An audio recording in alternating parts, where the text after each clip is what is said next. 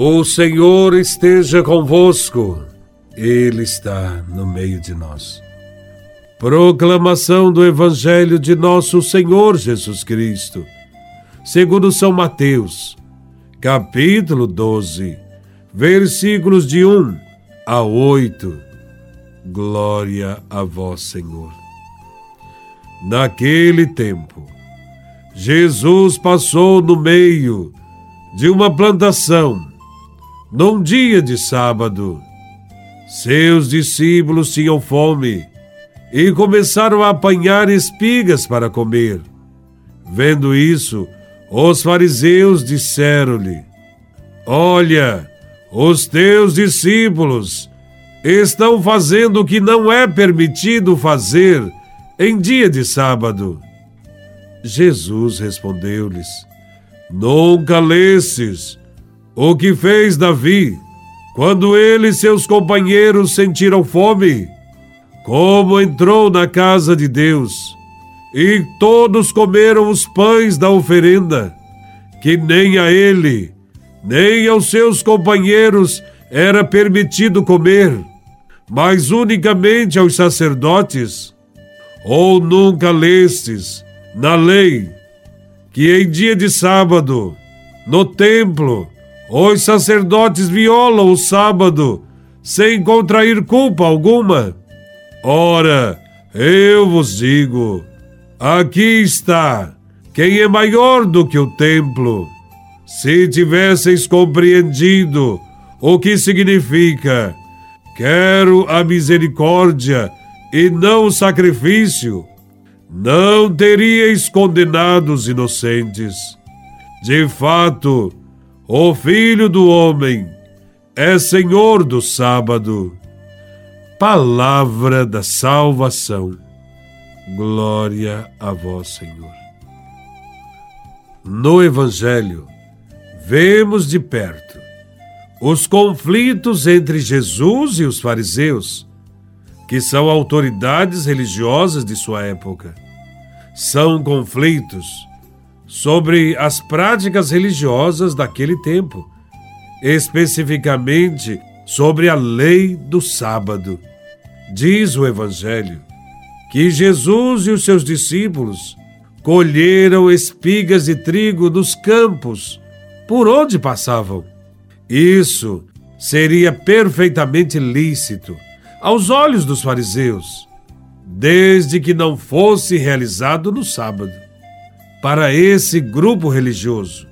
A lei religiosa que seguiam determinava o que podia e o que não podia ser feito aos sábados.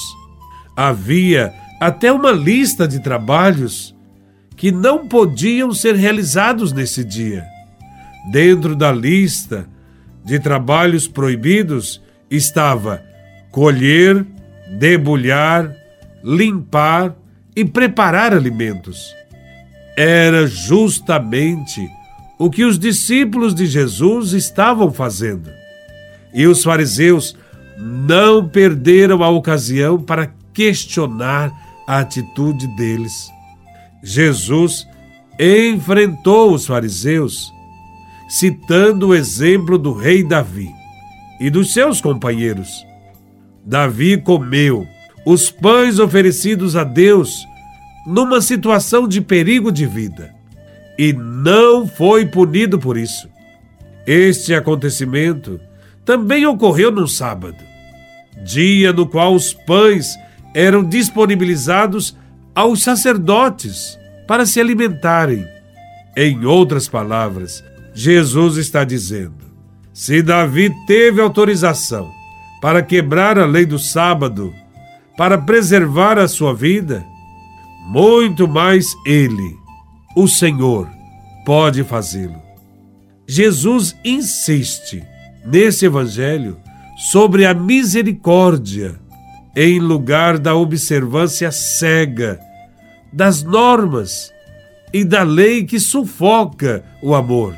E por isso Jesus ensina que o sábado foi feito por causa do homem e não o homem por causa do sábado.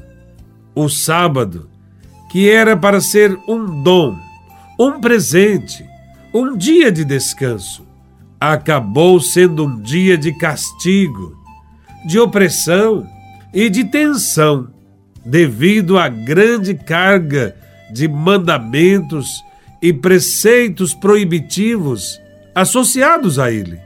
Esqueceram a função do sábado e ficaram apenas com a sua forma externa. Jesus conclui o argumento dizendo que o Filho do Homem é Senhor também do sábado. De fato, dizer que Jesus é o Senhor do sábado e de tudo mais permite que ele diga como o mandamento do sábado deve ser vivido, obedecido. Se uma lei não favorece a vida, mas a oprime, ela não serve. E, portanto, não é uma ofensa a Deus não cumpri-la. Jesus nos ensina a pautar nossas ações pela defesa da vida. Qualquer lei que não respeita a vida e não favorece ao ser humano não pode ser respeitada. Obedecer a Deus significa defender a vida.